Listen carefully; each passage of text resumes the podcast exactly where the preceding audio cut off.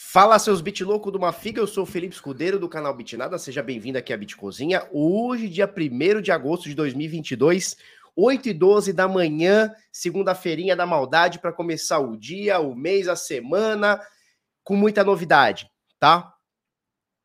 É, primeira coisa que eu tenho que falar para vocês, fizemos na sexta-feira o podcast com Augusto Bax, eu, Marcelo Augusto, cara, foi muito legal. É, a gente começou o podcast às quatro e meia da tarde, terminou ele umas sete e pouco, foram quatro horas praticamente. Só que depois a gente continuou o podcast sem gravação, sem câmera e sem tudo mais. A gente continuou até, eu acho que foi até meia-noite e meia, uma coisa assim.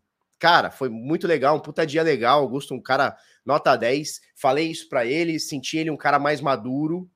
Senti que ele, que ele amadureceu muito de um ano para cá. Eu achava ele meio não, não moleque, né? Não no sentido de moleque, mas eu sentia, eu, eu achava ele um pouco menos maduro, saca? Não sei se vocês conseguem compreender o que eu quero dizer. Eu achava ele menos maduro e agora eu acho ele um cara bem maduro, assim. Achei bem legal a conversa com ele e depois que a gente continuou, é um cara, porra, que melhorou muito, assim, na minha visão, tá? É, amadureceu bastante, falei isso para ele, tô falando aqui para vocês. Bom, é, como todo podcast que a gente faz, sempre tem uma galera que fala assim: gente, vocês não deixam o entrevistado falar. O lance é que não é uma entrevista, né? Um podcast é, é, é, justamente uma conversa, né? E uma conversa não é um monólogo onde só uma pessoa fala, né? Quando você vai no bar com seus amigos, você não, não, não é uma pessoa só que fala e todo mundo fica ouvindo, né? É uma conversa, então é um diálogo, né? Algumas pessoas não entendem isso, mas tá tudo bem, show de bola. É, o que, que eu ia falar também? Ó o Pipoco aqui, ó. ó. Pipoco, vai comer bolo, Pipoco? Sai daí, cara. Sai daí, cara. Olha o tamanho desse gato. Olha o tamanho desse leitão. Olha o tamanho desse leitão. Olha isso aqui. É que sabe o que acontece? Tem um gato nosso que vai fazer um exame agora, e aí eles estão sem comer, que tem que tirar a, tem que tirar a ração e tudo mais. Bom, essa sexta-feira nós teremos podcast com o Edilson do canal Investimentos Digitais, tá? Às quatro e meia da tarde, horário de Brasília. Preciso ainda fechar o podcast aqui, né? A sala lá. Beleza? É... O que, que eu tenho para falar para vocês? Bom, vamos passar um overview do que vai acontecer. Primeira coisa, Ticketmaster está entrando com NFTs, ou seja, você vai conseguir comprar ingressos, vender ingressos, cambistagem de ingresso, né? Cambagem, é isso? Cambagem de ingressos através de NFTs. A gente vai falar sobre a Mercedes-Benz, que vai negociar é, dados empresariais através da blockchain da Polygon. Vamos falar da Polygon hoje. A hard fork da Cardano foi é, adiado mais uma vez. Os mineradores estão, você viu o título do vídeo, né? 12% de todos os bitcoins, de todo o supply do Bitcoin, estão sendo acumulados pelos mineradores. A gente tem algumas informações para tirar disso, né? Então, por exemplo, quando a gente vê que o mercado está tendo muita acumulação por parte dos mineradores, significa que os mineradores não estão contentes em vender no preço atual. Não estão contentes em minerar hoje e vender hoje a 23 mil, 24 mil, 22 mil, que é o preço que está o Bitcoin. Eles não estão satisfeitos com isso. A gente vai trocar uma ideia sobre isso, tá? Uh, e também vamos falar o número de bitcoins estão é, saindo de corretoras e aumentando nas carteiras. A gente está com recorde de carteiras acima de 0,1 bitcoins tá bom? Para a gente começar a brincadola aqui, vamos lá, mostrando tudo aqui. A gente tem, nesse momento, praticamente tudo no vermelhinho. O Bitica cai 3,5%, o Ether cai 4%, praticamente tudo aqui caindo bastante, tá? Uh, olhando aqui para o nosso CoinGecko, a gente vê que das 13.087 moedas aqui em cima, 13.087, nós temos uma capitalização de mercado, um valor de mercado nesse momento de 1,1 trilhão de dólares, tá? Uh, e a dominância do Bitcoin caiu um pouquinho, estava 40% esses dias, 39,4%, tá? Então o Bitica, na semana, ele sobe 3,5%, nas últimas 24 horas cai 3,5%, tá? O Ether na semana sobe 5,6%, só que na, nas últimas 24 horas cai 3,8%. A gente tem a BNB caindo 3% hoje, a XDRP caindo 3,7%, Cardano caindo 4%, Solana caindo 6%. Fechando o top 10, a única com alta aqui dentro é a Polkadot, né? Das 10 primeiras moedas, a única com alguma altinha, que não é uma alta absurda, mas é uma alta, 1,1% é a Polkadot, tá joia? E aí você vê a Dogecoin caindo 3%, a Polygon caindo 6%, Chibarrola caindo 1%, a Lido caindo 4%, Avalanche 6% e aí vai, certo? Uh, Bitica nesse momento 23.370, doleta caríssima, mas já esteve mais. mas já esteve mais. R$ 5,18 uma doletinha. E a gente tem aqui uma, o melhor preço do Brasil na LIC, 120.250, uma bitica. Obviamente você pode comprar frações de bitica, você pode vir aqui, ó, comprar, sei lá, 100 reais de bitica, comprar, sei lá, 56 reais de bitica, e aí você ter, vai, vai ter uma fração, né? Você tem uma fração de um Bitcoin, né? Um Bitcoin inteiro, e ele é perfeitamente divisível, você tem até oito casas decimais hoje no Bitica, tá joia? Índice de medo e ganância no mercado está em 33, ou seja, a turma já esteve com mais medo, muito mais medo, né? Esteve no extremo medo, agora tá só no medinho. Tá só com medinho bravo, né? Tá só no medinho aqui, tá? 33, já, já vimos a 6 no, no, em maio, né? Quando teve aquela queda absurda. Então estava no extremo medo, estava em 6, né? Uh, e agora 33, a galera tá com um pouquinho menos de medo. Tá joia? Vamos dar uma passadinha nas stablecoins. A gente tem uh, as principais stablecoins com o PEG normal, tá? Ou seja, valendo um dólar. Então a gente tem o SDT, o SDC, BUSD, DAI, FRAX, TUSD, o SDP, o SDD, o SDN, todas valendo um dólar ou muito próximo de um dólar, ou seja, no PEG aqui de um dólar. E aí a gente tem a FEI, a UST eu não vou nem falar, né? O ST para mim já foi, né? Acho que para todo mundo já foi, acabou, tá? Nós temos a FEI, nós temos a LUSD e temos a USDX, que nesse momento estão um pouquinho abaixo do PEG, cerca de 1% abaixo do PEG, tá? E nós temos a Vai com bastante DPEG aqui, tá? A Vai, é, que eu não conheço, mas está aqui valendo 94 centos, deveria estar valendo um dólar, tá? Então a gente tem algumas stablecoins aqui saindo do PEG aqui. Fique muito ligado se for negociar. Acho mais prudente negociar as principais stablecoins por valor de mercado aqui, tá? O SDT, o SDC, o USD, DAI, Frax, o SDP e o SDD. Certo? Beleza. Volume nas últimas 24 horas, tá? De domingo para cá, né? De, da domingueira para cá, do Bitica é de 13 milhões, desculpa, bilhões, 13 bilhões e 600 milhões na Binance, seguido de BitGet, Bybit e OKX, todos aqui na casa dos 3 bilhões e FTX na quinta posição, negociando um pouquinho menos de 2 bi, tá? Volume de Ethereum, nós temos aqui a Binance, a maior de todas, também nos futuros, negociando 11 bilhões. A gente tem aqui a OKX, negociando quase 6 bilhões, FTX, Bybit e BitGet aqui negociando é, 2 bilhões ou abaixo, tá joia? Eu quero mostrar para vocês uma coisa que é o seguinte, é o seguinte, é. Antes de mostrar isso, eu quero mostrar o índice de long and short para vocês. Estou aqui no CoinGlass, tá, turma? Vocês tomaram um cafezinho? Já meu, a minha canequinha do Ethereum aqui, ó, do Diário de uma Oficina. Não é diário de um detento, é diário de uma oficina. Olha que legal. Vários easter eggs aqui do Ethereum e tudo mais. Legal, né? Canequinha top. Bom, vamos lá. Como é que está uh, o índice de long and short aqui da galera? Nesse momento, 49% em long, 50, 49,19 long, 50,81 em short, né? A galera tá, tá equilibrada ali, mas pendendo pouquinha coisa, um pouquinho de nada para a balança do short, né? Então a galera já não tá gostando muito aí nesse momento de como tá o preço do Bitica. Deixa eu mostrar para vocês Bitcoin Returns. Vamos olhar isso aqui. Eu quero mostrar para vocês mensalmente. Quero mostrar para vocês mensalmente. No início do mês passado, no início de julho, a gente comentou bastante sobre julho ser um dos, um dos principais meses do ano em relação a retorno positivo para o Bitcoin. Assim como julho, nós temos também outubro e novembro. Mas principalmente outubro, tá? Mas julho tende ou tendia a ser um mês bom para o Bitica, é o que aconteceu, tá? Desde 2013, que é onde temos os dados, né? Foram um, dois, três, quatro, cinco, seis e fechado agora mês passado o sétimo julho é, positivo contra apenas três, né? Júlios negativos na história do Bitcoin de 2013 para cá. Agora a gente vai pegar um mêsinho que ele é mais casquinha de ferida, tá? Nós estamos falando de agosto, esse primeiro aqui, ó, de 2022, é óbvio, a gente está no dia primeiro, ou seja, muita água vai rolar para cima ou para baixo, eu não faço ideia, mas esse vermelho aqui a gente ainda não considera, considera ele neutro, tá?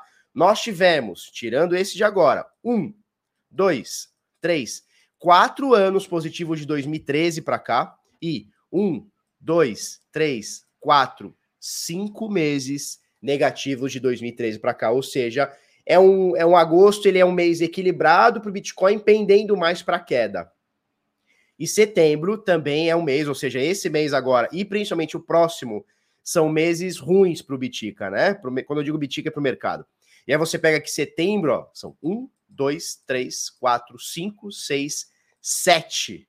De nove meses, de nove uh, anos, né? De setembro, de nove setembros, nós temos sete negativos e alguns bem negativos, por exemplo, esse aqui é de 19%, esse aqui de 13% de queda, e apenas dois positivos e positivos bem modestos. Ou seja, nós vamos encarar aí dois mesinhos possivelmente chatos, obviamente, se seguir o que vem acontecendo. Só que pode dar a louca aqui, subir 300 mil por cento, como aconteceu aqui em 2017, ó, que agosto subiu 65%, e eu lembro desse agosto. Eu lembro muito desse agosto aqui de 2017, tá? Quem sabe? A gente não sabe, né? Então, esse agosto de 2017 foi um, mês atípico, né? Saiu muito da média para cima ou para baixo. E esse agora tá abrindo, vamos ver o que, que acontece, tá? Mês de setembro é ruim, mas temos a notícia boa, né? Se seguir essa cartilha aqui que tá rolando, outubro é o mês bom, tá? De 1, 2, 3, 4, 5, 6, 7 positivos, a gente tem apenas dois negativos, tá? É o contrário de setembro, né? Que a gente tem sete negativos e dois positivos. Os positivos são bem bons, olha só, 2021 foram 40%, 2020, 27%, ó, 2017, 47%, 2016, 14%, 2015, 33%, 2013, 60%. Ou seja, outubro é o mês que precede uma alta muito forte. Vamos ver se vai é, se concretizar esse ano aqui, tá? Que, que eu tinha que mais para mostrar para vocês? Era isso, eu acho. É isso aqui, deixa eu ver. Show, é isso aqui, tá? Vamos para o DeFi Lama. Nesse momento, quase 90 bilhões de dólares temos alocados dentro do mercado DeFi.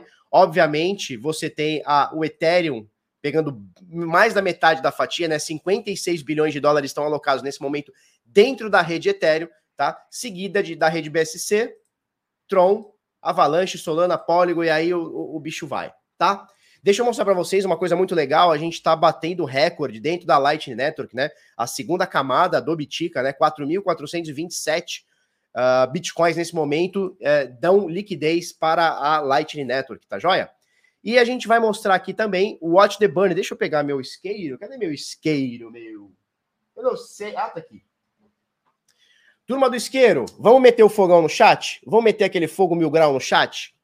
Vamos, 384 pessoas online conosco aqui, mete aquele fogaréu mil grau no chat, mete aquele fogão muito louco, tá joia? Nesse momento, nas últimas 24 horas, são muito poucos éteres queimados, ou seja, usabilidade na rede Ethereum diminuiu muito do ano passado para cá, principalmente ali de março para cá, janeiro, fevereiro, março já tinha caído, mas de março, abril para cá caiu demais, né? Então, é, é, um dos dias que eu menos vi, que eu, que, um dos dias que eu vi que menos queimamos éteres, tá? São 875 éteres nas últimas 24 horas. Você lembra que o ano passado, durante o ano inteiro, era comum, né? desde a IP 1559, que saiu dia 5 de agosto, ou seja, hoje é dia 1 daqui quatro dias faz aniversário de um ano, tá? Daqui quatro dias faz aniversário de um ano é, da IP 1559, que queima o excesso de taxas, né? A gente via queimas de 10 mil, 8 mil, 10 mil, 12 mil, 14 mil, alguns dias 16 mil éteres queimados todos os dias, né? A gente via isso bastante. Nesse momento, 876, ou seja, uma diminuição bem grande, mas tá funcionando, né? Por que, que tá queimando menos? Porque a galera tá usando menos. Se a galera usar mais, vai queimar mais. Não tem muito segredo, tá? Desde o início da IP 1559, ou seja, um ano atrás, queimaram 2 milhões e meio de éteres. Em alguns momentos, o éter se tornou deflacionário, em alguns poucos momentos, mas se tornou deflacionário. Tá joia? E aí a gente mostra é, como estão as taxas de transação dentro da rede Ethereum, tá? Por exemplo, para você transferir o token, um token Ethereum hoje, né? Um ETH, você vai pagar 52 centos de dólar. Para você transferir um token RC20, 1 dólar e 60. Ontem eu armei, desarmei pool, fui na Aave, fui na Polygon, fiz, fiz um monte de coisa, na Uniswap, papapá, papapá. Ontem as taxas estavam bem baratinhas, tá? Nossa, ontem eu, ontem eu lavei a égua, fiz tudo com teclém, tirei as poucas que eu não queria mais, botei para outras redes. Ontem passei a tarde inteira, quase que a noite inteira fazendo isso, paguei bem pouquinho de taxa, muito bom, tá? Por quê? Porque as taxas estão diminuindo, né? Então, olha aqui, ó, 16 gueis é a mediana na última hora aqui. A gente viu isso aqui, porra, 10 vezes mais. Fácil 10 vezes mais aqui, né? É isso aí. E o último bloco do Bitcoin, agora falando do Bitcoin, o último bloco saiu há seis minutos atrás. Tava. Não estava muito carregado, estava pequenininho aqui. Saiu com 1.153 transações. Nesse momento, a confirmar, nós temos 1.500 transações para você inserir no próximo bloco com alta prioridade, 6 satoshi por virtual byte, 19 centos. Se você quiser esperar um pouquinho, um satoshi por virtual byte vai pagar 3 centavos e o bagulho é louco, tá bom? Ó, deixa eu dar um recado antes da gente entrar em gráfico. Inclusive, preciso abrir meu gráfico aqui. Já tá aqui, tá? Deixa eu... Deixa eu dar um recado para vocês. Finalzinho desse mês, vamos abrir inscrições do DeFi do Zero Renda Passiva, tá, turma? Para você aprender a fazer renda passiva no DeFi, ganhar dinheiro todos os meses com o mercado em alta, com o mercado em baixo, sendo um market maker. Não é tradezinho, não é, é especulando moedinha, comprando geminha. Não, é consistência, tá? É você pegar um DAPP bom numa rede boa, moedas que você faz hold e gerar renda passiva todos os dias. A gente fala todos os meses para não assustar, mas na realidade é a cada bloco, né? A cada novo bloco pingou, a cada novo bloco pingou, a cada novo bloco pingou, a cada novo bloco pingou. Tá joia? Se você quiser fazer parte, eu te chamo, coloca seu nome, coloca seu e-mail, www.defi0.xyz, o link tá na descrição e o bagulho é louco. Tá bom? É isso. Se vocês tiverem dúvida, perguntem aí, tá bom? Tá bom. Deixa eu colocar aqui. Como é que eu faço aqui? Deixa eu compartilhar minha tela. Compartilhar o gráfico. Temos algumas coisas interessantes para falar. Aqui, show de bola, show de bola. Vamos lá. É, força computacional do Bitica, a gente tem que mostrar antes da gente entrar nas notícias, tá, turma? Nos acontecimentos. Bom, força computacional do Bitica. Como é que tá isso aqui, turma? Tá num platô, né? Então, dia vem a 180, outro dia vem a 220, papapá, mas a gente sabe, a gente já entendeu, né? desde, o, desde dezembro, né, desde o final do ano passado, praticamente esse ano inteiro, né, são oito meses já praticamente aí, estamos no oitavo mês, são oito meses que o, a, a, força computacional do, do, Bitcoin, ela oscila dentro de uma faixa de 200 milhões de terahash por segundo, tá? O que, que a gente toma como conhecimento disso aqui? É importante a gente entender o que está acontecendo. Primeira coisa, não estão entrando novas pools, não estão entrando novas máquinas não estão entrando novos mineradores, tá? Primeira coisa que a gente toma, tá um platô, tá? Os últimos oito, nove meses tá assim, tá flat. 200 milhões, sobe um pouquinho, vai faz um top story, vai cair um pouquinho, mas tá aqui nos 200 milhões de terahash por segundo. Em contrapartida, mesmo com essa queda, mesmo com, com o mercado caindo de 69 mil para 17, também não tivemos desligamentos de uh, minerações, de mineradoras, né? De mineradoras. Não tivemos. Ou seja, nem cresceu o número, mas também não diminuiu. Na média, é claro que um cara saiu, outro cara entrou, mas na média, né, número de máquinas, processamento da rede, nem tivemos alta, nem tivemos baixa. Tá um platôzinho. Tá os últimos oito meses aqui nessa média aqui. O que é bom. O que é muito bom, porque no mercado de baixa seria natural que mineradores desligassem. Por quê? Porque o cara se empolga, compra muita máquina, o Bitcoin tá nas alturas, custa 15 para ele minerar, o Bitcoin tá 60, ele tá rico, tá dando risada. Quando começa a custar 20 e o preço tá 20, custar para ele minerar 20, né? 18, 19, 21, 22, e o preço tá ali nos 20, 21, já não fica tão interessante. Só que aí o que está acontecendo? Os mineradores estão acumulando. São. Uh... Deixa eu ver direitinho aqui quantos são para não falar besteira.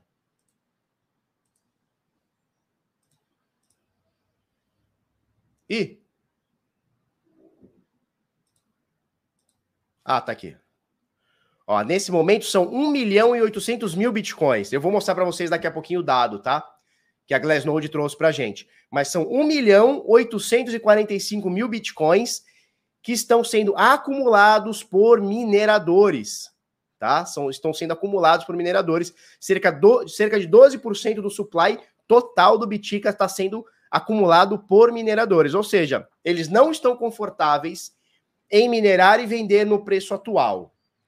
Isso é bom e é ruim, tá? Bom por quê? Primeira, primeira coisa que a gente tem que tomar. Por que, que isso é bom? Porque eles não estão desligando máquina. Eles estão minerando e criando caixa para vender no futuro. E por que, que é ruim? Porque no futuro vai rolar um despejinho.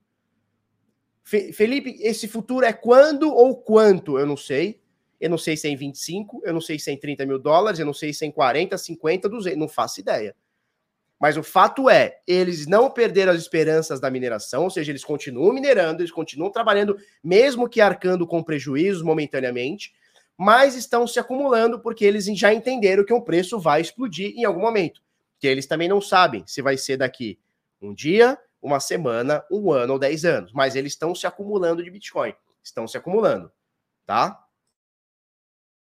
Então a gente tira duas conclusões muito boas aqui. Primeira, não perder as esperanças, o que é bom, o que mantém a rede, tá? Seria um desastre se a gente começasse a ter o hash rate caindo, caindo, caindo, caindo, ou seja, a galera desligando máquinas, tá? Mas é ruim porque essa galera que acumula em algum momento vai fazer lucro. Não ache que minerador é holder, minerador ele tem um, ele tem um, uma, um modelo comercial que ele tem que cumprir. Né? Ele investe X e quer ganhar 2x, 3x, 5x, não importa. Né? Então não achem que ele simplesmente vai rodar, não, os mineradores estão rodando porque eles amam o Bitcoin, não. Eles estão rodando porque nesse momento não está interessante para eles vender no preço atual. Ou seja, eles criaram gordura enquanto eles mineravam a 15, 20, 21, 22 que seja, vendendo a 70, né, 60, 60, 69, 50, ou seja, eles criaram uma gordura muito grande e agora eles vão minerar custeando os próximos meses, que está até ano, para acumular bastante e vender com o Bitcoin lá em cima para ter ainda, inclusive, mais lucro ainda. Tá joia? Essa é a cabeça do minerador agora. Não entendo que seja diferente a cabeça dos caras agora, tá? Quando a gente fala em Ethereum, eu acho muito difícil agora, faltando 40, 42, 45 dias para mudar, né? Para rolar a bomba da dificuldade, para rolar para o Proof of Stake, né? Da, da rede Ethereum, eu acho muito difícil que se recupere essa força computacional. Acho que já foi né? Agora é só esperar a migração do Proof of Work, do Ethereum para Proof of Stake, tá? Vamos olhar os endereços acima de mil biticas, eles estão caindo, tá? Então, ó, batemos esse pico aqui é, no, em março desse ano, de lá para cá caíram 7% praticamente as carteiras e a gente voltou para aquele samba do macaco louco que tínhamos no ano passado, né? Nessa zona de preço aqui, onde tínhamos 2.100, 2.200 e qualquer coisinha, carteiras acima de mil bitcoins, tá? Então, nesse momento, 2.141 carteiras com mil bitcoins ou mais. Tá joia? Mil bitcoins ou mais. Quando a gente olha os saldos dessas carteiras, a gente vê que está caindo também. Não é muito, tá? Em percentual, ele não é muito, mas está caindo também, ó. Tá? Então, os saldos das carteiras que caíram lá coisa de 7%, né? O número de carteiras caiu em 7% de março para cá caiu o saldo total delas 2 ponto alguma coisa por cento. Bom, tínhamos aqui 8 milhões e 100 mil bitcoins nas carteiras dos gigantes. Esse número só vem crescendo, só vem crescendo. Nesse momento caiu um pouquinho, caiu cerca de 200 mil biticas aqui, ó. De 8 milhões e 100 para 7 milhões e 900. Caiu 200 mil biticas nas carteiras. Cara, 200 mil bitcoins é muita coisa. Apesar de percentual ser pouquinho, né? Foram apenas 2% e tal. Ok. Mas são 200 mil bitcoins, né, velho? A maioria da turma aqui tá querendo juntar o seu primeiro 0.2. Os caras despejaram 200 mil na cabeça, né? Legal, legal. Não é à toa que a gente tem aqui as carteiras acima de 0.1 Bitcoin. Você vê aqui em cima, ó. Carteiras acima de 0.1 Bitcoin batendo máxima histórica. Nunca tivemos tanta carteira com 0.1 Bitcoin ou mais. Nesse momento, 3.7, né? 3 milhões e 700 mil carteiras com 0.1 ou mais, ou seja, a sardinha tá segurando essa onda e tá aproveitando uh, o momento para se acumular de bitico, que eu acho maravilhoso, que eu tô achando show de bola, tá? Olhando sem maiores endereços, e aqui tem corretora no meio, tá? É difícil separar esse número, mas olhando sem maiores endereços, a gente está aqui com praticamente 2 milhões, 3 milhões, tá? De bitcoins nos 100 maiores endereços, tá? 3 milhões de todo o supply tá nas 100 maiores carteiras. 2 milhões 988 mil. Tá joia? Vamos para preço. Vamos para preço, vamos para preço, vamos para preço. Vamos para precinho. Vamos lá. Bitica. Estamos no Bitica? Bom, a primeira coisa que a gente tem que falar é como fechou o semanal, né? Como fechou o semanal? Fechou lindo, maravilhoso, gostoso e tesudo? Não, mas fechou bem, fechou legal, fechou garboso, né? Então, olha só, depois de uma, duas, três, quatro, cinco, seis semanas fechando abaixo da média de 200, tá? Depois de seis semanas fechando abaixo da média de 200, finalmente, we are the champions. Finalmente fechamos acima da média de 200. Maravilha, aleluia, irmão. Um mês e meio fechando abaixo, bitica na fossa, fechamos acima Tá? Então, isso aqui é uma, é uma importante. Não, não dei. Falei para você a hora que eu entrei, falei, não dei nada. Nós temos aqui agora, turma, é, uma semana que fechou positivo depois de seis semanas negativas. Muito bom, muito bom. Fechando acima da média de 200 que eu falei para vocês, cara, temos agora temos agora uma uma um filtro interessantinho para o Bitica. Esse filtro já tá, lembra que eu falei para vocês na semana passada, tá armado, né? O Bitica tá armando para ter uma, uma, uma, possibilidade alta. Ele está armando. Ele já armou? Sim, ele já armou. Agora a gente tem que ver o que vai acontecer nos próximos dias. Aqui, para mim, já é um filtro de compra positivo, tá? Então a gente está acima da média de 200 semanas. Por que, que a gente fala 200 semanas? Porque é a média que segura o preço do Bitcoin há muito tempo. Desde 2015, 2016, ele segura o preço do Bitcoin, tá? Então bateu aqui, tá? Bateu aqui Corona Crash, tá segurando pelo menos agora, Tá? A gente não sabe como é que vão ser as próximas semanas, mas aqui tá interessantinho, começa a ficar interessantinho. Essa semana que fechou acima da média de 200, para mim é, é, compra, tá? Para mim é sinal de compra, é reversãozinha dessa, dessa coisa aqui. Agora, pode ser um, uma bull trap? Pode ser uma bull trap, ó. Ele faz isso aqui e arregaça para baixo. Por isso que a gente coloca o stopzinho no último fundo, que seria aqui. Na verdade, eu não vou nem utilizar esse fundo, tá? Eu vou utilizar essa abertura e fechamento aqui, é os 19 mil dólares, tá? Meu stopzinho ficará nos 19 mil dólares, entrada aqui acima da média de 200. Isso é o que eu vou fazer, tá, turma? Já estou fazendo. Tá joia? Então a gente tem essa média de 200 aqui, tá? A gente tem essa média de 200.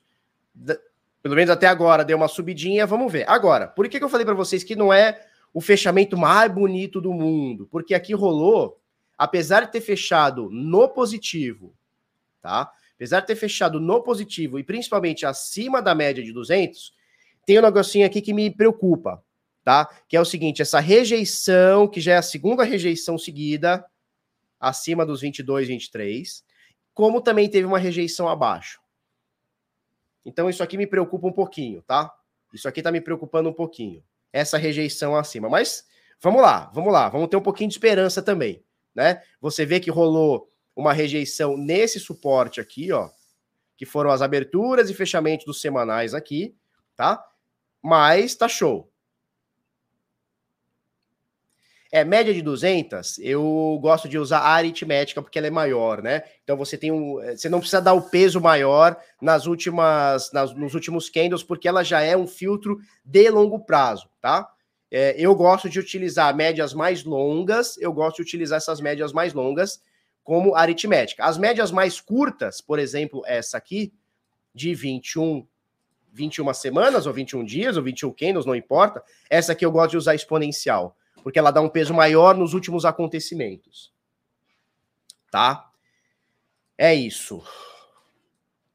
Então, assim, apesar do, do, do do candle aqui não fechar tão bonito, esse candle semanal não foi uma coisa tão bonita, ele foi positivo e principalmente o mais legal aqui é a confluência acima da média de 200.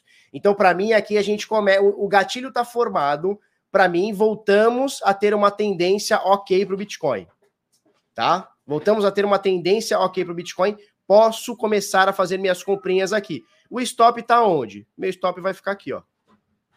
Aqui nos 19 mil, 18,500, vai ficar nessa zona de preço aqui, ó. Na realidade, ele vai ficar nessa zona de preço aqui, ó. Ele vai ficar aqui, meu stop. Entre o fundo de 17,5 até mais ou menos aqui os 19,200. Aqui é meu stop, ou seja, deixa o pau torar.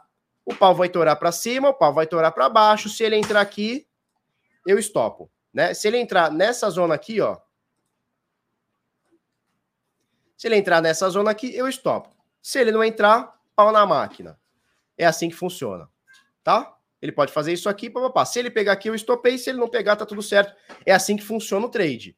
Né? Você não, eu não acho que ele vai subir. Como também não acho que ele vai cair. Ele sistematicamente está me falando aqui, olha, está acima da média de 200. Está acima da média de 200, ou seja, um filtro de ruído de longo prazo tá ok. E, cara, tá tudo bem. Agora vamos tocar o pau. Se ficar caindo, a gente estopa. Se subir, a gente toca o trade aqui, tá? Então, no semanal tá bem interessante agora começando. Quando a gente olha para o diário, tá? A gente vê que temos esse canalzinho aqui, ó, bem interessantinho. Vou fazer direitinho aqui, né, Felipe? Tá, vamos fazer direitinho aqui, ó. Deixa eu tirar esse, esse negocinho daqui. Tá, no semanal a gente vê que a gente tem uma, um canalzinho de alta interessantinho. Ele tá interessantinho, olha só. Canalzinho de alta interessantinho. Vindo dos 17 mil dólares, ele tá bonitinho. Tá bonitinho. Até onde ele vai? Não sei. Não faço ideia, tá? Diferentemente das últimas lateralizações, quando a gente for parar para ver, ó, essa lateralização aqui, ó, ela não foi para cima, ela foi de lado, né? Nós não tivemos essa última lateralização aqui, eu tô falando entre 29 mil dólares e 32, né? Foi a última lateralização antes desse porradão que nós tivemos aqui para baixo. Você não vê que a gente teve um canal para alta nem para baixo, ele só lateralizou. Ele só punhetou aqui nessa, nessa, nessa zona de preço aqui, ó. Ele só punhetou, só ficou aqui. Vou ver uma coisa aqui, turma. Tá? Ele só ficou aqui, paradão, caladão. Nessa aqui atual, nessa aqui atual, querida, fecha a porta ali para mim.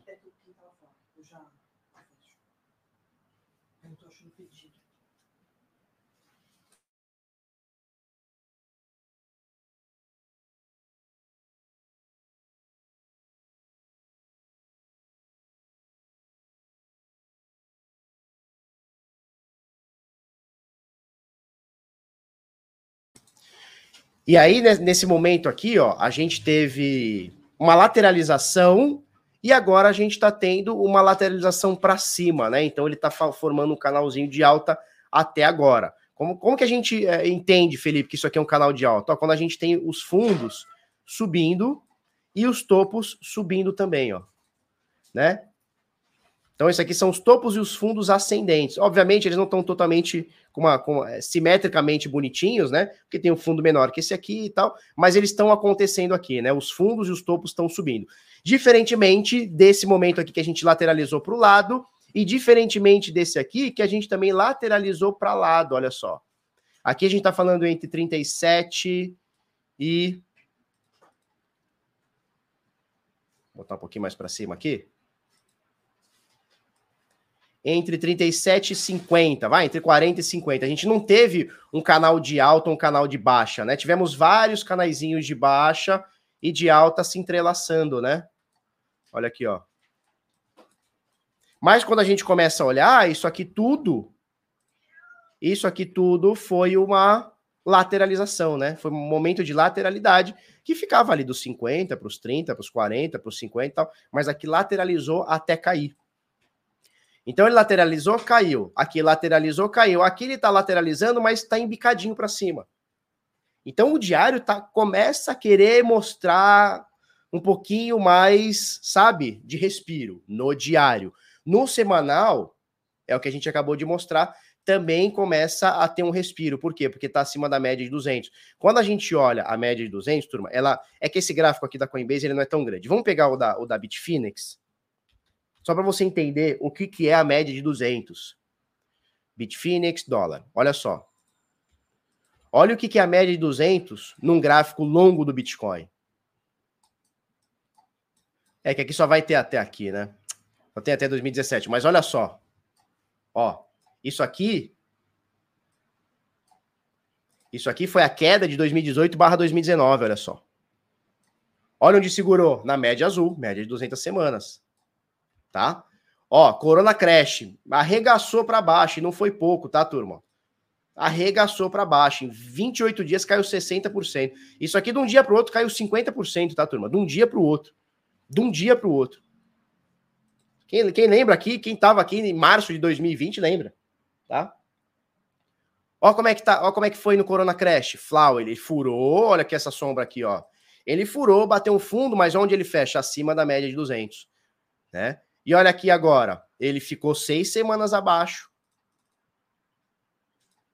E, graças ao pai, voltou para a média de 200 para cima. Pode ser uma bull trap? Pode ser uma bull trap. Vamos esperar as próximas semanas. Quem, quem tiver um pouco mais de, de, de, de sangue frio vai esperar as próximas semanas e tal. Mas olha só, os últimos três vezes que tocou a média de semanal, ele tocou, em alguns momentos ele furou, foi para baixo. Essa última ele ficou quatro, cinco semanas, é recorde.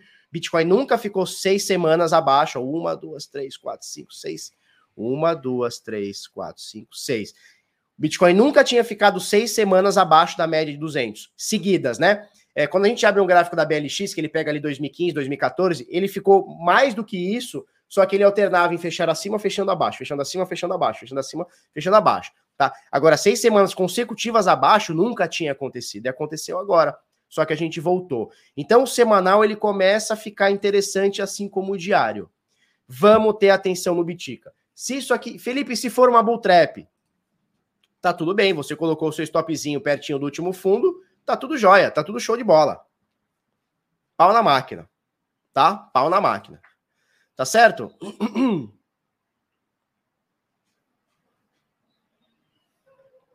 Bandeira de baixo invertida ao reverso. Calma. Então, aqui ele tá lateralizando para cima, ó. Ele lateraliza, ou seja, ele está numa zona de preços lateral, só que ele está embicando para cima, é o que está acontecendo aqui agora.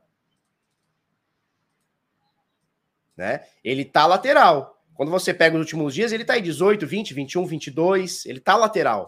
Só que ele começa a fazer um canalzinho de alta, ou seja, o que, que é um canal? É uma lateralidade. O canal é uma lateralidade, só que ele embica, ele começa a embicar. Ele vai indo para cima ou para baixo, né? Diferente desses aqui que foram lateral que foi lateral, mas somente para o lado, né? Obviamente, quando a gente fala somente para o lado, é claro que teve o pico para cima, teve o pico para baixo, mas quando você olha assim, ó, você vê que ficou flat. Esse de agora, ele não tá tão flat. Né? Ele não tá flat. Flat seria isso aqui, ele não tá. O que, que ele tá fazendo? Ele tá embicadinho. O que não é uma deriva, tá, turma? Isso aqui não é uma deriva. A deriva ele, ele seria uma lateralidade levemente embicada, assim, uma coisa bem pouquinho embicada. Esse aqui não, ele tá formando um canal. Tá formando? Não, já formou, né? Tá muito claro que isso aqui é um canal. Ele já formou um canalzinho de alta aqui. Tá? Show? Ó, muito fake no nome de nada Instagram. Cuida, meu amigo, mandei para você. Cara, é, todo dia criam fakes novos. Não tem o que fazer. A gente manda a galera denunciar, a galera denuncia, eu denuncio todos, mas o Instagram fala assim: ah, a gente não achou nada errado. Então, assim, é, não, não, temos o que fazer, cara. O que eu falo para você é: o flat é meia bomba, ele tá é, é, de cotovelo. Sabe quando entra de cotovelo? Ele tá meio. Sabe? Não queria estar tá ali. Sabe quando não queria estar tá ali? É tipo isso. Ele tá flat, tá? É, Luciano, cara, infelizmente não tem o que a gente fazer. O que eu falo pra galera é: eu não vou te pedir nada no Instagram, eu não vou te mandar privado, eu não vou te mandar. Eu não tenho nenhuma pool. Como é que o cara manda lá? Ele manda um negócio tipo assim: ó, eu não tenho investimento privado, cara, não tenho nada disso. Isso é tudo fake. Fake do macaco doido, tá? Os caras usam a nossa foto, nosso nome para tentar roubar a galera, não temos nada que ver, tá? Se for, fudeu-se. Né? Então, assim, a gente tenta, cara, já tentamos também o verificado, o Instagram não, coisa, ou seja, o Instagram tá cagando pra gente. Quando eu digo pra gente, não é pra mim, é pra vocês, né? Porque a galera que cai acaba caindo no fake não sou eu, é a galera, é, são vocês, né? São os inscritos. Então o Instagram tá. Ele, quando a gente denuncia o Instagram, fala assim: não, não tem nada de errado na conta dele, o que ele tá dizendo? Cara, fodam-se vocês. Né? Kiko Albuquerque, calma, meu jovem, vamos ter calma aí. Tá? Vamos olhar um pouquinho para o para o Éter. O Éter, o semanal dele já vem bonitinho já há algumas semanas. Ó, já, já fechou uma, duas, três, quatro semanas acima, também acima da média de 200. Então são quatro consecutivas de alta. Lembrando que o Ether pegou uma, duas, três, quatro, cinco, seis, sete, oito, nove, dez, onze semanas consecutivas de queda, foram 70 dias, onde o Ether caiu mais de 70%. Lateralizou uma, duas, três, quatro semanas e abriu quatro semanas em alta, né? Essa alta aqui, nessas quatro semanas, já superou 50%. Quando a gente pega do fundo dos 879, nós comentamos aqui, hein? O Ether pode ir para 800 dólares. E eu acho que não é o fundo, hein? Mas esse é outro papo também. Já subiu praticamente 100%, nesse momento 88%. Uma, uma barra bem parecida com o semanal do Bitcoin, né? Tem uma rejeição embaixo, uma rejeição menor em cima, mas há uma rejeição. E aí você tem uma, uma abertura e fechamento próximas, mas interessantinha, 5% de alta na semana, tá? Então o Ether semanal tá mais bonito que o Bitica, tá querendo encontrar a média 21 exponencial que tá aqui, né? Daqui 16%, ou seja, 1.900 dólares, encontra aqui, tá aqui no suporte dos 1.700, que é o suporte barra resistência do ano passado, barra esse ano, que é o suporte mais forte aqui, né? Que agora é resistência mais forte, que são os 1.700 dólares, né? Por vários motivos. Primeiro, opa, por vários motivos. Primeiro, porque é onde o preço ficou punhetando aqui vários momentos de 2020, momentos de 2021 e momentos de 2022, tá? Segundo, porque é a, a, a zona de, de, de Fibonacci, olha só, Fibonacci,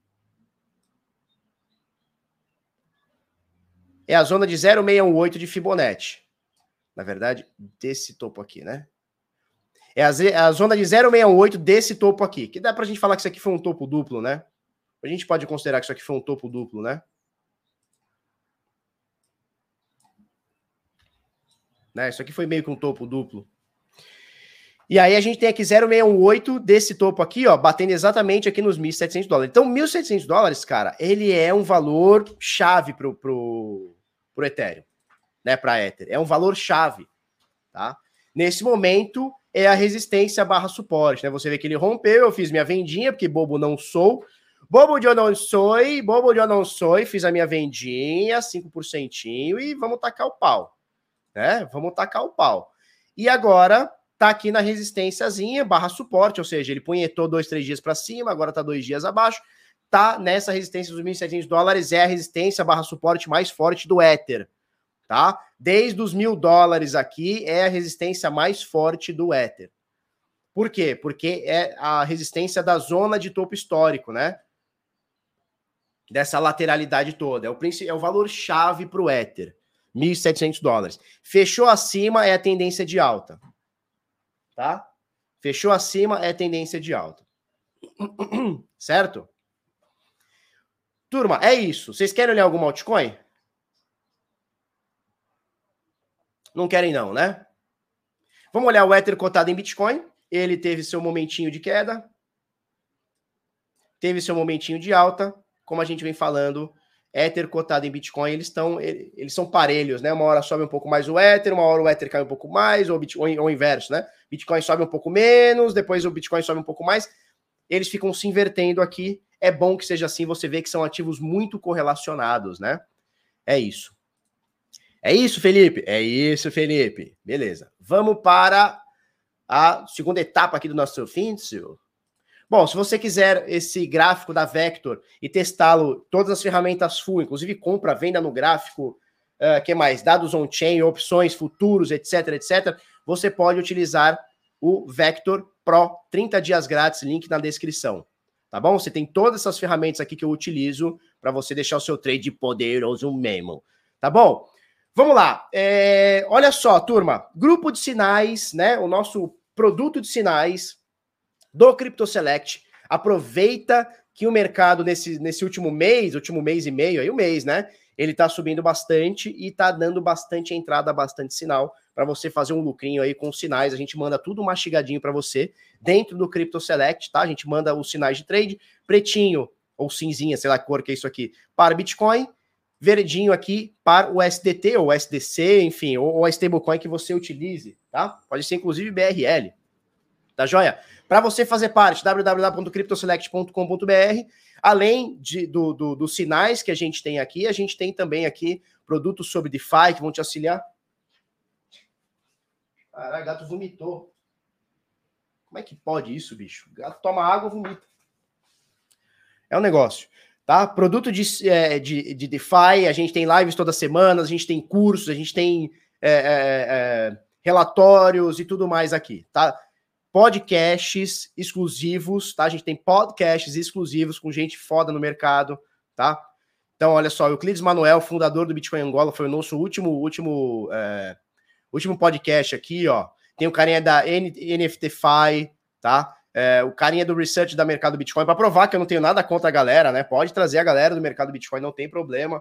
O carinha da Polkadot, olha só, Suzane Zapelão, da Impact Market, tem essa advogada aqui, Natália Diniz, que inclusive conheci ela lá na BitConf, a Camila Rioja, da Cello. Então, assim, tem muita coisa foda aqui, tá? Ó, embaixador da Cardano, é, Cointelegraph, embaixador aqui da Solana, o Joaquim. Ou seja, tem muita informação foda nos podcasts, além dos sinais e tudo mais. Para você fazer parte, www.cryptoselect.com.br, tá baratinho aqui, pipipi.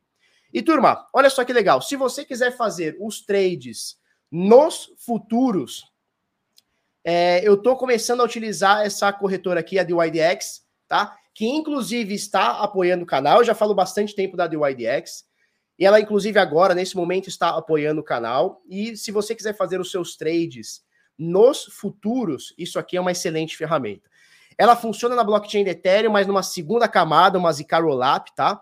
Então você consegue mandar saldo para cá e a partir desse momento ele joga numa segunda camada e você não paga taxa de FII, tá? Para quem quer trade descentralizado ou sem KYC ou com controle na sua carteira, sem precisar passar o seu saldo para um terceiro, cara, a do IDX pode ser interessante. Você vê o link tá aqui no QR Code, tem também na descrição aqui, tá?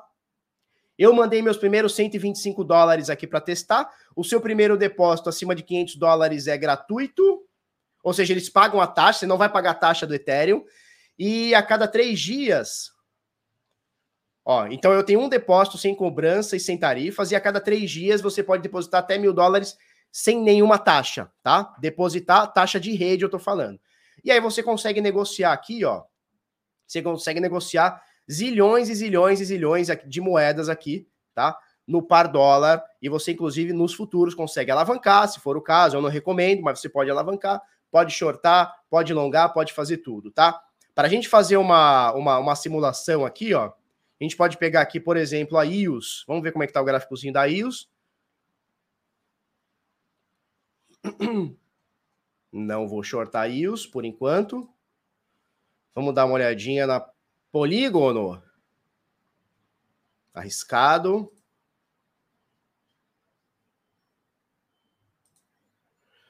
Ethereum Classic, ó. Ethereum Classic bateu um topo. Ethereum Classic bateu um topinho aqui, tá? Vou fazer uma simulação pra gente, na verdade não é uma simulação, é um trade, né? Mas a gente consegue ver aqui, ó, mercado, vou shortar, vou botar aqui 10 dólares, vou botar 20 dólares, vai. Botar 20 dólares, 0,18 de alavancagem. Ah, ele não deixa? Por que ele não deixa? Por que ele não está deixando fazer a ordem?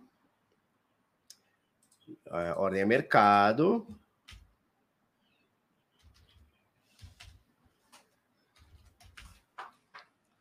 Botar 35 dólares. Tá, 35 dólares, papapá, alavancagem mínima aqui. Vamos lá, colocar a ordem a mercado. Colocou, ele já mostra a minha posição aqui, tá? Tô shortando aqui, ele me mostra o preço de liquidação. Tá? Ele já mostra aqui para mim qual que é o preço de liquidação nesse momento. É em 153 dólares, ou seja, se ele chegar, ele tá 36 dólares. Eu tô shortando, correto? Se ele chegar em 153 dólares, ele vai me liquidar. Só que está bem longe. O que, que eu quero pegar aqui? Eu quero pegar isso aqui, ó. 33 dólares. Quero pegar esse shortzinho aqui de 33 dólares. Que seria 7% aqui, ó. É isso? 8% aqui, ó. Seria 8% de quedinha aqui. Tá? É isso aqui que eu quero pegar. E aí você consegue ver aqui, ó, no perfil, deixa eu ver se é isso. Não, no portfólio. No portfólio ele mostra aqui pra gente, ele mostra como é que eu tô de lucro, né? Na realidade eu tô com 5 centavos de prejuízo aqui, né? E ele vai atualizando aqui. Essa aqui é do IDX, se você quiser o link tá no QR Code aí, tá na descrição e tudo mais. Tá joia? Se alguém tiver dúvida, só trocar uma ideia. Ah, o mínimo é o Ethereum Classic, né? Que na verdade tá 36 dólares. Então o mínimo era 36. Eu botei 35, foi isso? É, eu botei, botei sei lá quanto que eu botei aqui. Já nem lembro mais quanto eu coloquei aqui. Vamos ver no portfólio aqui. É, eu comprei um Ethereum Classic. Show. Show. É isso. Quem tiver dúvida, é, vai trocando uma ideia aqui com a gente aqui, tá? Ah, detalhe, você eh, tem outras coisas aqui, por exemplo, se você quiser notificações por e-mail, você coloca o seu e-mail aqui, sei lá, bitnada@bitnada.com.br. Aí você pode receber as notificações se você quiser. Se não quiser, deixa sem nada. Você pode botar um username aqui também. O legal é que é descentralizado, fica na sua parada. Tá? Fica no seu negócio aqui. Show? É isso aí. Vamos ver se já tô tendo lucrinho. Não, tô com 10 centavos de prejuízo, meu Deus! Se eu quiser fechar a posição, eu posso vir aqui fechar a posição ou vou lá e vendo, né? Show? Beleza. Vamos para algumas notícias? Vamos lá. Está diminuindo o número de bitcoins nas corretoras e crescendo o número de endereços com criptomoedas. Isso aqui é interessante, hein? Isso aqui é bem interessante, né? É, o que está acontecendo? Nesse momento, as corretoras estão tomando uma resinha, ou seja, a galera está tirando e os bitcoins nas carteiras estão subindo, né? E é o que a gente falou. O Augusto aí eu não vi. Eu vi o Marcelo, cadê? O Augusto eu não vi, cara.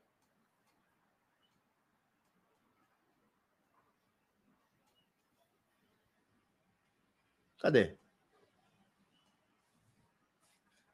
Eu não tô achando o comentário. Não tá aqui não, pô. Não tô achando comentário.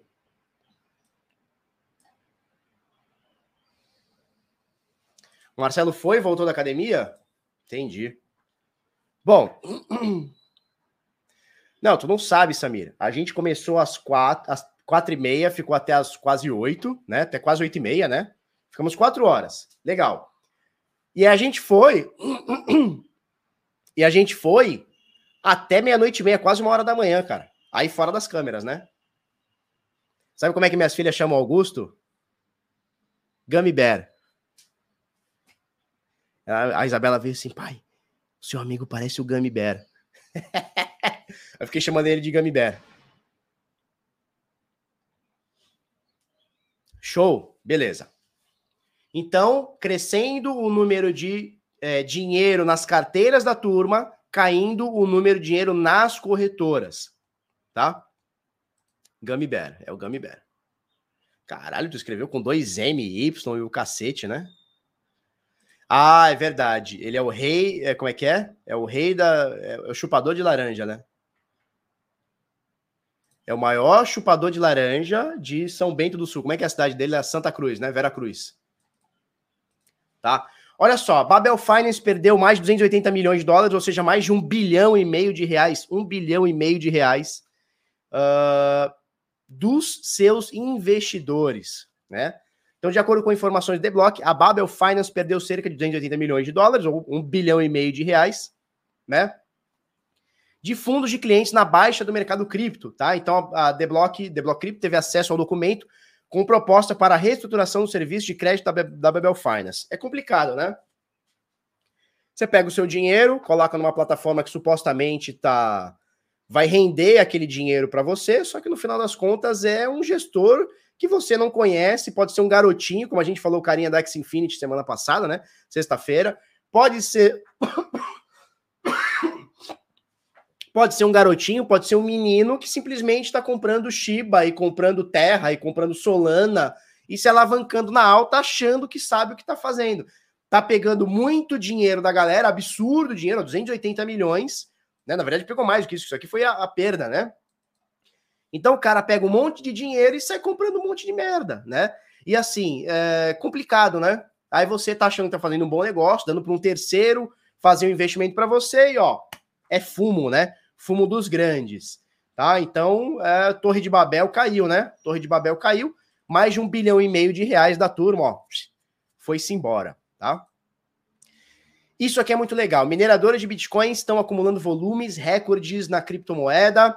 Cerca de 12% do supply total do Bitica está nas mãos dos mineradores nesse momento, tá? Então, no dia 26 de julho, os mineradores de Bitcoin possuíam guardados um pouco mais de 8, desculpa, 1 milhão 845 mil Bitcoins. 12% de todo o supply do Bitica está nas mãos é, dos mineradores. Como eu falei para vocês, temos a notícia boa e a notícia ruim. Né? A notícia boa é os caras não pelo hash rate, né? Olhando a força computacional, os caras não estão desligando máquina, ou seja, continuam acreditando no trampo, continuam acreditando no Bitcoin, na rede do Bitcoin, os benefícios e como a rede é lucrativa e vai continuar sendo lucrativa.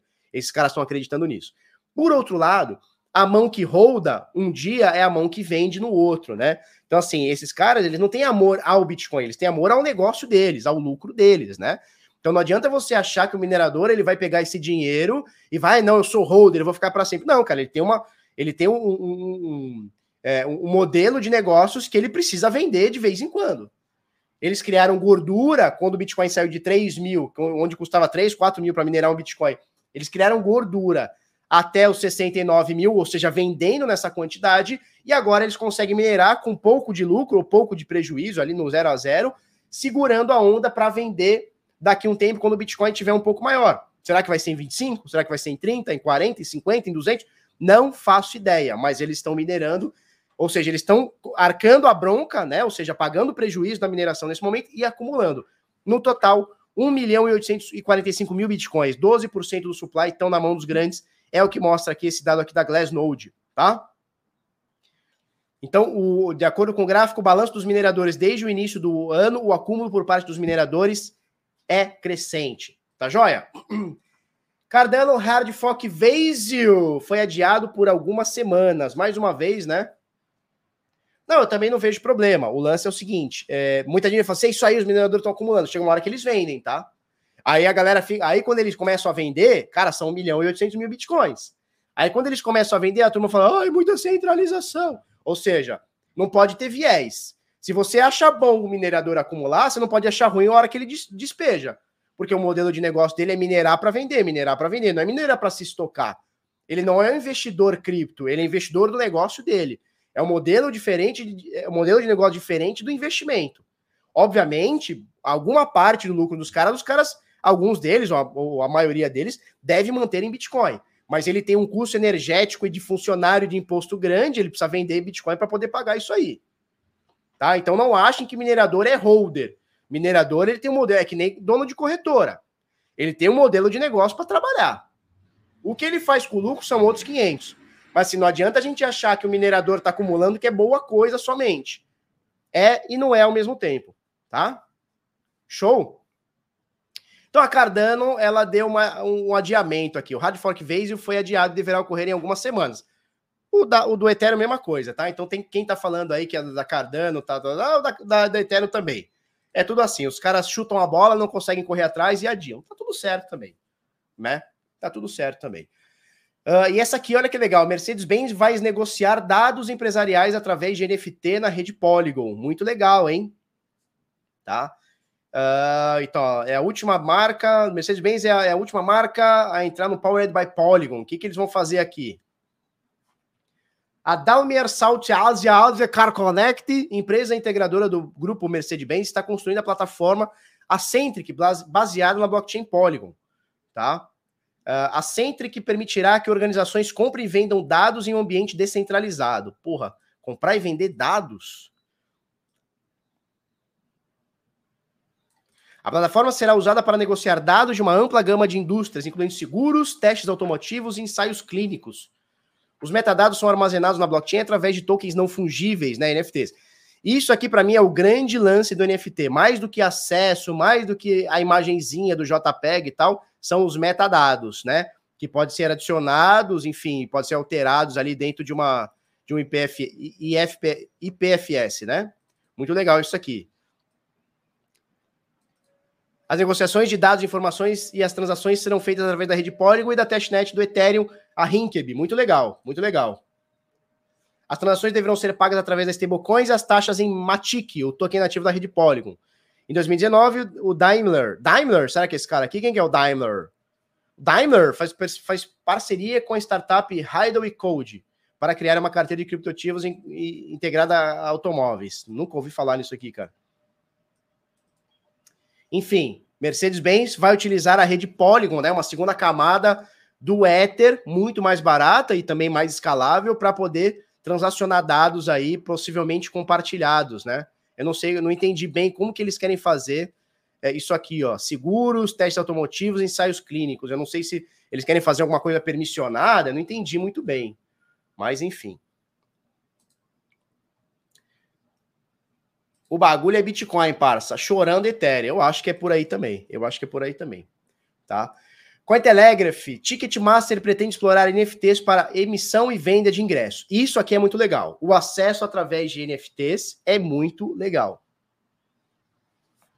É, pois é, Berto. Isso aqui que eu tô achando estranho, né? Ah, é descentralizado, mas fazer dinheiro com a informação de cliente, aí eu já não entendi muito bem. Precisa apurar mais essa informação aí, precisa ver como é que de fato vai, vai sair isso aí. Ah, Daimler. Daimler é uma marca de carro, a Mercedes é dona dela. Entendi, eu não entendo nada de carro, cara. Cheguei, não era 9,6, aí tu me quebra. Não, 9,6 eu faço com a LIC lá. 9,6 eu faço com a LIC. Aqui a gente tá começando 8, 8 e 10, por volta desse horário, tá? Bitcoin e se pá Ethereum, o resto é pimentinha. É isso aí, cara. Ó, no mercado de alta, o ano passado inteiro, a turma me perguntava, Felipe, como é que é a alocação de capital? Como é que eu faço? O que, que eu falar para vocês? Cara, é 95, 97% Bitcoin, 3, 4, 5% Ether, o resto, o resto senta e chora. É tipo isso, né?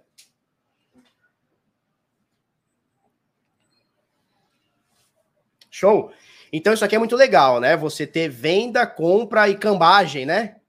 De, de ingresso através de NFTs. Isso aqui é muito legal, né? Então, assim, quando veio a primeira leva de NFTs e a galera explorando é, macaco, explorando JPEG, cara, para mim não tinha o menor, continua não tendo o menor sentido, tá? É claro que você pode ter coleções, tem a parada artística e tal, mas banalizou. Eu não sei se vocês têm essa impressão, mas banalizou um pouco a parada da arte, né? Então qualquer um ia lá, fazia um negocinho, ah, é a arte, aí valendo milhões, quer dizer, porra, a gente tem um monte de artista aí que pena para vender um quadro. Pô, eu conheço um cara que tá pintando para minha casa um, quadro do Ozzy, o, o Ale Straub. Cara, é um puta trampo. É um puta trampo que o cara faz. Foda pra caralho. O cara cobra dois, três mil pra fazer um quadro, velho. Ele fica um mês pintando. Ele cobra dois, três mil pra fazer um quadro. Como é que você chega com um JPEG randômico e o negócio vale 50 milhões? sabe? Eu acho que perdeu um pouco. Ih, já começou os spam aqui do Adult Chatting. Então, assim, na minha visão, é, perdeu um pouco o sentido, né? A, a, galera no mercado de alto começou, não, é macaco, é JPEG, é terra não sei da onde, é Other Side, é a terra do, do, do metaverso. A galera começou a, a viajar. E aonde eu acho que tem muito sentido o NFT? Isso aqui, ó. Acesso. Venda de ingresso, emissão de ingresso, metadados. Tem uma parada muito legal que é o, é o Subbound, né? Que é um token que você não consegue vender ou transferir. Ou seja, é, é uma excelente parada para você ter dentro de uma blockchain um certificado. Olha que legal. A pessoa você tem, você termina a sua, sua faculdade, em vez de você ter um diploma que é um pedaço de papel, você pode ter também ele, claro, não, não tô dizendo que não, mas uma coisa dentro da blockchain verificada pela universidade ou pelo professor, ou enfim, por quem que seja. Isso é muito legal. E veja, você não, você não pode transferir, ou seja, se eu tenho, Felipe tem, uh, um, sei lá, eu sou, me formei em veterinário, né? Que nem o Augusto, é veterinário, sei lá qual é o CRO, CRM, o que que é. Se eu tenho isso em blockchain, eu não posso transportar para outra pessoa. Eu não posso simplesmente, ah, não, vou, vou pegar esse meu NFT e vou passar para o meu amigo, e meu amigo agora é veterinário. Não, ele é meu. Ele está na minha carteira, ele é intransferível. Ou um certificado de conclusão de curso. Ou, por exemplo, nós vamos fazer agora um, um nós vamos dar um curso uh, para o pessoal do, do Crypto Select em Sorocaba. Eu estou pensando muito em dar para a galera que for um NFT, um subbound, ou seja, porra, um, uma, um certificado de conclusão que você, fulano de tal, no dia tal, teve lá. E você não pode negociar, porque ele é seu. É, quem, quem fez o curso foi você, não foi outra pessoa. Então ele fica na sua carteira. Né? CRV, Conselho Regional de Veterinária.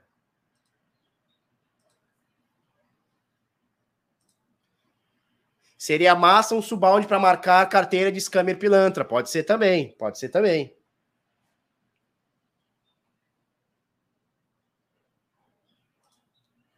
André Salso, Felipe, várias coisas deixaram de ter valorização justa. Atletas, alimentos, sim, sim, sim, sim.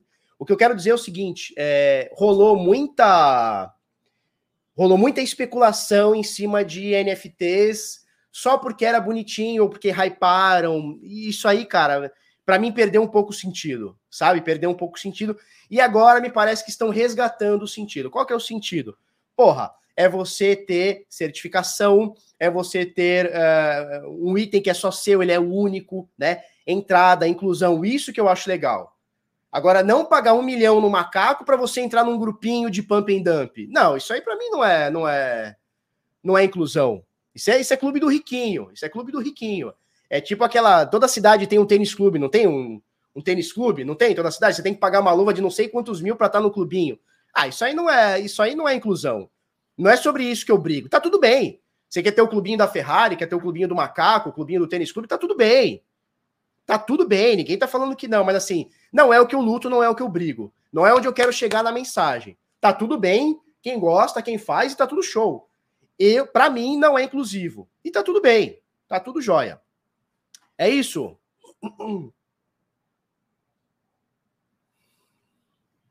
É, alguém falou SBT, né? Que é o Soulbound Token, né? Cadê SBT? Alguém, alguém botou aí, já perdi aqui. Perdi.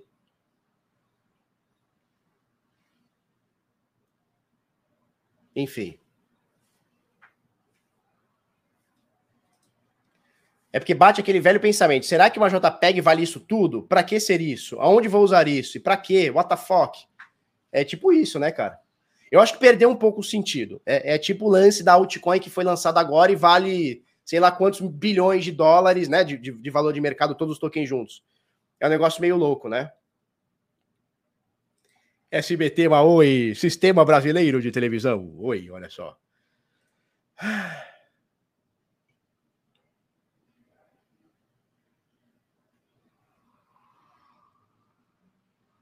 É verdade, é verdade. E assim, também não é legal você criar um SBT para um hacker. Por exemplo, você pode pegar uma carteira válida, por exemplo, a minha, que não tem nada a ver com hacker, não tem nada a ver com nada, e você pode mandar um SBT dizendo que eu sou scammer. Também não sei se é a solução, entendeu? Também não sei se é a solução, né? Também não sei se é a solução.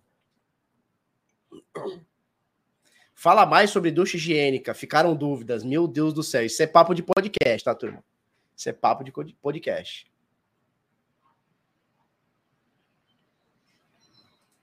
NFT comentarista. Os NFTs da Ethereum são caros, algumas coleções, porque o valor da rede é maior. O povo não conseguiu entender isso? Cara, ser caro porque o valor da rede Ethereum é mais caro e a gente concorda 297%. O problema é, não há preço da rede, tá, suficiente que embase um macaco ou um cachorro ou um, pixelado lá do, do CryptoPunk lá valer um milhão de dólares. Sacou? Essa é a minha visão. É claro que um NFT na Solana, na Polygon, na BSC é muito mais barato que a rede Ethereum. Mas muito mais, muito mais, não se compara. Logo, um NFT na rede Ethereum ele tende a ser mais caro por toda a transação, por todo o custo, o curso de contrato de quem faz, de quem roda, etc, etc, etc. Tá? Agora, é... não, não, não faz o menor sentido, né? Um macaquinho valer um milhão de dólares. Isso é especulação. É, tipo assim, é a mesma coisa você comprar um token, pagar um milhão de dólares num determinado token ou, ou moeda e querer que o negócio suba. É especulação. Né? Fábio, eu sou de Sorocaba. Quando rola o Select, qual o custo? Para Crypto Selectors, o custo vai ser zero, tá? Para Crypto Selectors fundadores, o custo vai ser zero. Em Sorocaba, ao vivo, dia 17 e 18, é isso? 17 e 18 de setembro. E eu vou abrir 10 vagas para custear que vão ser é, para não selectors. Ou para selectors também queiram pagar, não tem problema. O merge resolverá as taxas? Não. Não resolve taxa. Pode ajudar? Pode, mas não resolve taxa.